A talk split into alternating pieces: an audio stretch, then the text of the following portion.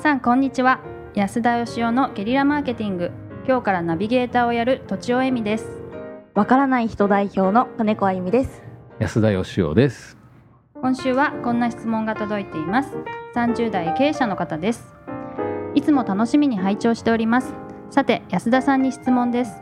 自分の年収を人に言わないのが日本では一般的ですがそんな中社長自身や社員の給与を公開する企業も存在します議会議員のような税金から給料を支払う場合は透明性が必要なのが分かりますが一般企業が給料を透明化するメリットデメリット透明化した方が良さそうな業態について安田さんの視点でお答えいただければ幸いです。よろしくお願いいたします。めちゃくちゃうまいですね。すごい。ありがとうございます読み聞かせの成果がすごいえ読みか読み聞かせやってんですか？やってますやってます？子供に。毎晩。毎晩。すごいな。すごいそのなかなかあのね金子さんにかかるプレッシャーたるや。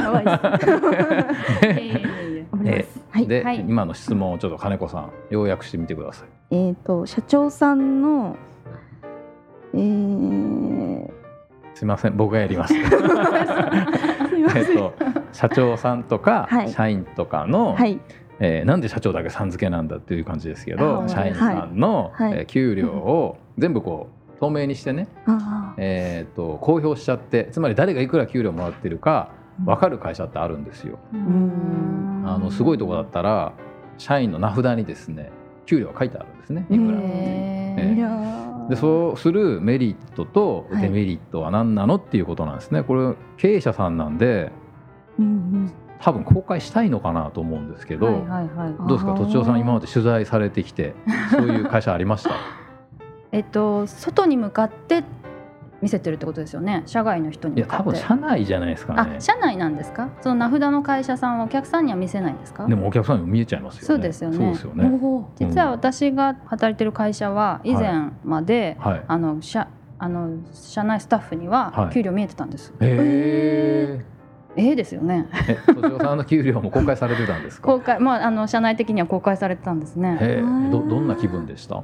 えっ、とやっぱりうち歩合制なので、はあのたくさんの時少ない時あるんですけど、はい。少ない時はもうあのいたたまれないというかはたまらない気持ちになりましたね。い少ない時が少ない時はもうなんかすごく嫌でしたね。へえじゃあ多い時はどうなんですか？多い時はなんかよしって感じです。ほら見ろみたいな。あちょっと嫌な人まあ、ですね。よく頑張る。そうそうなんですよ。そうなんですよ。だからなんか 私はその透明だったのはちょっとあんまりいいイメージはないですね、うん。別にいっぱい稼いでいようが少なかろうが、はい。自分が良ければいいので。えそれ社員さんの時ですか？社員っていうか今あの、まあ、契約みたいな形なんですけど、はい。なので今と昔と変わらないですけど。今でも、え副社長でしたっけ？専い務え 常務ですね。あ常務。はいはい、おー。偉いんですよすごい。小さい小さい会社なので、うん。はい。頭が上がらないですいえいえいちょっとあの気分的にあの、はい。あんまり健康的じゃないかなというふうに私個人は思いました。なるほどね。どうですか？どうですか？金子さんだったらどうですか？自分の給料がはい。みんなが知ってる、うん。あるいは他の人の給料を、うん。他の人の給料ちょっと知りたくないですか？知りたいですねやっぱり。なんか 興味本位もそうですけど、うん。その歩合制だったら必要ないと思うんですけど、うん。同じ仕事をやっててうん。でいっぱいいる中ではうん。ちょっとサボっちゃう人とかうん。ちょっとすごい頑張って働いてる人っていうののうん。差が一緒だったらやっぱり目で見て分かるような給料の提示の仕方だったらやってない人のこと注意できたりとかほできるのかなうん。で思ってました。はい。うん。う多分こう公開する企業さんは、うん。あの周りから見てねこの人の給料がこれに見合ってるかどうかをうん。周りの人みんなでチェックしようっていうことだと思うんですよね。取りすぎじゃないの？うん。とか、あのもっと働けよみたいな圧力がかかるっていうか、はい。あるいはこう先ほどのね都庁さんのおっしゃってたみたいになんかちょっと少ないと恥ずかしいんで、うん。もっと稼がないとみたいな気持ちになる、そう。です。まあ、そういう意味であのなんかそうですね。まあプレッシャーをかけたりとかですね、うん。あるいはなんかチキショーっていう気持ちにさせたりっていう意味ではメリットがあるとも言えるかもしれないですね。はいはいはい。デメリットは何でしょうね。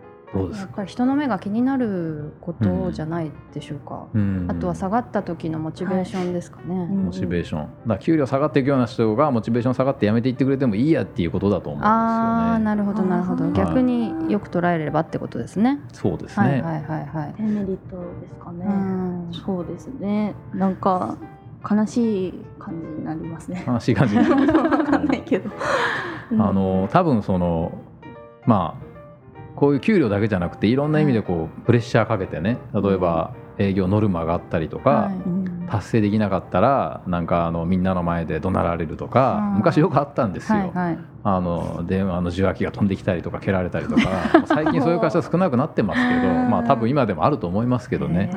それによってだからこうあのもうややる気っていうかもうやらなくちゃっていうある意味こう恐怖心とかでやらせるっていう。はい。まあ売り上げ上げるとかうん。効率よく働かせるとかサボらせないとか、うん。あのもらった分はこうなんかしっかり働かせるっていう意味ではいいと思うんですけど、はい。僕が考えるに最大のデメリットは、うん。多分ねいい人来なくなると思うんですよね。あのうんなんて言うんでしょう。そのそれが嫌だったら自分がそのただ単に働いていない実力がないだけだろうということだと思うんですけど、はい。なんかやっぱただ単にその効率とかねこうやったらなんか人間恥ずかしいから頑張るだろうとか、はい。うんなんか周りの目を気にして、まあ、これだけの給料もらってんだからみんなの前で宣言しろなんていうのはうん。僕だったらなんかそんな会社で働きたくないなって思いますね。うもちょっと難しいですね、難しい。ね。ええ。継続して働くのはなんか人の波みたいのあるじゃないですか。いい時もあれば悪い時もあるっていうのの、悪い時がいっぱい続いちゃうと心持ちがどこに行けばいいのか分かんなくなりそうなうん。印象がありますけど、うん。きっと優秀な人はそう思わないかもしれないですよね。優秀な人はそう思わないですかね。わかんないですどう思いますどうどうなんですか？言うと優秀な人は多分、うんその会社に入ったら、うんきっと一番もらえるぐらいになる人のってことですよね。そうですね。そうですよね。そういう一番って一人しかいませんけどね。まあそうですけど、まああうんの上位10%とかはわかりませんけど、そういう人は確かに自分の給料を見られたくないかもしれませんよね。うん逆にそのやっぱり人のことを監視したいというか、うんあの自分の上司がうんどんだけもらってるか知りたいみたいな人はそういう会社に行きたいのかもしれませんよね。うんそうするとやっぱり人の上に立ちたいみたいなタイプの人は、はい。うん、安田さんのおっししゃる通りあんまり行きたがらないんじゃないかなという気もしますまあ、ね。多分時代もあると思うんですけどね、はい。昔だったら多分それでこうもうすぐ頑張る人とかいたと思うんですけどね。あもうどちらかというとそのプレッシャーかけてうん。追い詰めてやらせるっていうのがもうなんか時代遅れな気がするんですよね。そう。ですね。うんもっとこうなんか会社行って働くのがすごい楽しいっていうか、うん。仕事は楽しくなくていいっていう人もいますけど、はい。やっぱ基本的に人の役に立って喜んでもらって、でそれがなんかすごいやる気になってうん。働くっていうやっぱ金のためだけに働いてるわけじゃないんで人っていうのは、うんやっぱそこをちゃんと理解している会社に結局いい人集まってくるんじゃないのかなっていういい人ってだから単に稼ぐ人じゃなくてお客さんに好かれるとかね、はいはあーでこのなんかそれがなんかうちは数字公開してて僕はそういう環境大好きなんですみたいな人が果たしてお客さんに好かれるのかなっていううんうん感じがすごく僕はしますけど、うんそうですよね私もなんかはい、そう思う思います。じゃあ 今日のまとめを金子さん。はい。お願いします。なんてこった？えーっと公開はしない方がいいはい。